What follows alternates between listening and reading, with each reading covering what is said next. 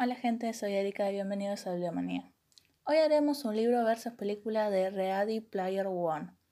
Ready Player One es una novela de ciencia ficción escrita en 2011 por Ernest Klein que relata la historia de Wade West, un chico que vive con sus tíos en un conjunto de remolques en el año 2044, donde todo el mundo es un desastre y todos se refugian en un videojuego de realidad virtual llamado Oasis. Ahí es donde se desarrolla la mayor parte de la historia. Como que mayormente todos conocen, si es un libro versus película, voy a hacer muchos spoilers. Pero voy a tratar de no contar tantos detalles por el hecho de que quiero que la vean. En serio está muy bien hecha. Eh, no tanto en la coincidencia entre libro y película, sino en cómo cuenta la historia y aparte está hecho por Steven Spielberg. Así que me encanta todas las cosas que le agregaron y algunas cosas que quitaron no es que era tan importante.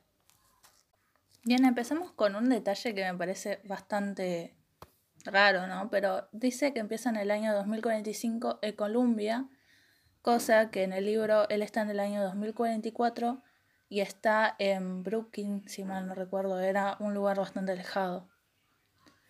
Otra cosa, Percival, el avatar de Wade, era muy parecido a él ya que lo usaba como un simulador para el colegio. Así que no se le permitía cambiar tanto el, el, avatar con lo que era él. De hecho, su avatar tenía que ser humano, ya que en el colegio no se permitía que haya monstruos o cambios muy fuertes en la figura del, del alumno, ¿no? El tema de que toda la primera parte del libro se desarrolla en el colegio también muestra por qué el diseñador del juego había elegido a jóvenes para que sigan el legado. Cosa que en el libro muestra como cualquier persona podría hacerlo. Otra cosa que me parece raro es de que Wade demuestra estar siempre enamorado de Artemis, al menos cibernéticamente y platónicamente. Cosa que en la película cuando la, la ve como que le hace parecida pero no tanto. No es como el primer encuentro que me lo imaginaba. Eh, y otra cosa es que su amigo también es, es normal porque también iba a un colegio, así que tenía un avatar bastante humano. En cambio, en, en la película se lo ve como...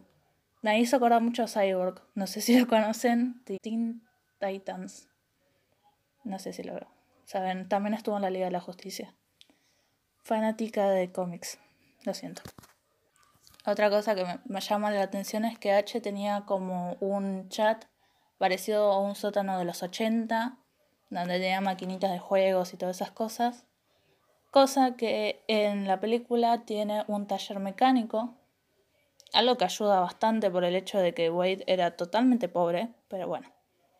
Eh, y el de la nada, Wade también tiene un auto, es raro em, por el hecho de que el libro no cuenta con tantos recursos como las demás personas. Y eso hace que su personaje sea mucho más llamativo a la hora de, de haber ganado tanto. Como había mencionado, la primera prueba del libro es algo relacionado a los chicos porque está en el colegio, está en el sector o en el mundo del colegio. Y es una cueva que simulaba ser el de Juego de Dragones y Mazmorras. Es un juego bastante conocido en la época de los 80.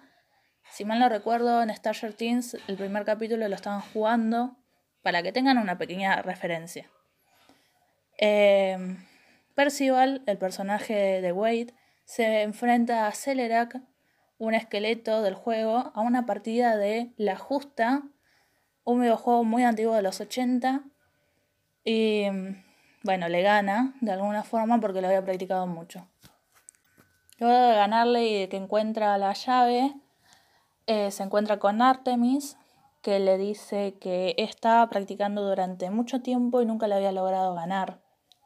Ahí es cuando ella descubre que él tiene la primera llave, la primera persona que puede descifrar uno de los caminos al huevo de Halliday. Y mm, bueno, Después hay una pequeña pelea y todo eso.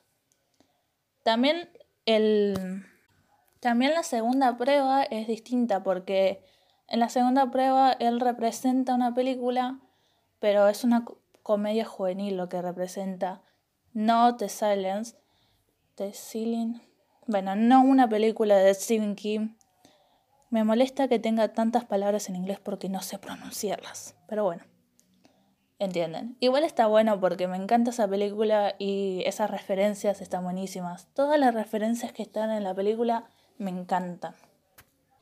Yendo a la tercera prueba también es distinto, pero tal vez no tan distinto como medio complicado. No voy a entrar en detalles porque estaría contando demasiado de la película y en serio quiero que la vean porque tiene que haber más gente que le guste esa película, por favor. La moneda que le da una vida más que Wade gana, gracias a un descubrimiento que tiene en la biblioteca, en realidad lo gana haciendo una partida perfecta en Pac-Man Cosa que si saben la versión original de Pac-Man, creo que tiene 17 niveles y tenés que comer todos los cositos, todos los puntitos, todos los fantasmas. Es muy difícil. Igual ese cambio me parece bastante bueno por el hecho de que no vamos a ver un personaje jugando el Pac-Man durante 20 minutos. No estaría bueno. Sí para mi nivel de fanatismo, pero no estaría bueno. Y otro detalle es que me parece que a Wade lo hacen como que él sigue las cosas una tras otra sin pensar tanto. Como que acepta la reunión sin pensar en que le puede hacer un daño, que acepta enfrentarse a IOI sin pensar en las cosas que podría hacer una empresa tan grande. Em, él, de hecho, pensaba demasiado las cosas, por eso había cambiado su identidad en el libro. Eh, es otra cosa que me llama mucho la atención es que a Wade lo hagan así y a Samantha lo hagan tan distinto. Samantha es como la que tiene los planes y Wade es como, bueno, la sigo. Em, no es tan así en el libro porque de hecho a Samantha no se la conoce hasta el último capítulo. Y Samantha vivía en la otra punta del mundo, vivía re lejos. Y en la película lo hacen que vive, no sé, re cerca de Wade. Por eso es tan fácil encontrarlos. Pero bueno, supongo que es para añadir un poco más de, de soltura a la película y para no mostrar al personaje que los ayudaba todo el tiempo, que era el amigo de, de Halliday. Pero bueno, yendo un poco más al final, el hecho de que cambien que lo que Halliday quería enseñarles era el amor, es un poco cursi, pero está bien viniendo de una película, qué sé yo. Yo lo que había interpretado, igual también es libre de interpretación en los libros, tanto en las películas. Yo lo que había interpretado en, el libro era de que Halliday lo que le quería enseñar era que su mayor error en la vida fue pelearse con su único amigo eh, y vivir siempre en un mundo de fantasía por el hecho de que perdió la única conexión humana que había tenido. Pero en el libro lo muestran como que perdió su único amor. Cosa que cuando el amigo le ayuda como que no... Raro. no voy a contar el final. Eh, esto fue como un pequeño resumen. Sin entrar en detalles, vean la película, está buenísima. Lean el libro, tiene un montón de referencias. Si les gusta la cultura ochentera como a mí, les va a fascinar. Pero esa no va a ser la única recomendación en el día, obviamente. Hoy voy a recomendar el libro Pulsaciones de Javier Ruesca Sánchez y Francesc Miralles. No sé cómo se pronuncia bien. El libro trata de la vida de Elia, una chica que acaba de despertarse de un coma y está un poco perdida porque le faltan tres días. Tres días de su vida no los recuerda. Entonces, con la ayuda de su mejor amiga Sue, trata de recuperar esos tres días que había olvidado y mientras tanto conoce a otras personas como a Tommy, un estudiante de intercambio, a Marion, una chica que conoce en la terapia de grupo, y a Phoenix, que es el personaje más raro, un desconocido que le empieza a mandar mensajes con aforismos. El libro está bueno porque se lee de formas de chats. Eh, en una aplicación llamada Herbit, que es muy parecida a la línea de WhatsApp. Y eso es como que le da una forma nueva de leer los libros porque es como leer a través de un celular todo. Em, no no muestra tanto las descripciones de los personajes, así que te los puedes imaginar como vos querés. Tampoco la descripción de los lugares, tanto si va a una cafetería como si va a un colegio, como la madre, nada te lo describe para que tengas una libre interpretación y descripción de, las cosas. Em, estos dos autores tienen un segundo libro que no tiene nada que ver con el primero, se llama Latidos. Si lo leo, porque siempre estoy atrasada en mis lecturas, lo recomiendo en algún otro otra sección.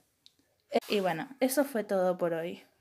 Nos vemos el próximo programa de Bibliomanía. Soy Erika y gracias por escuchar.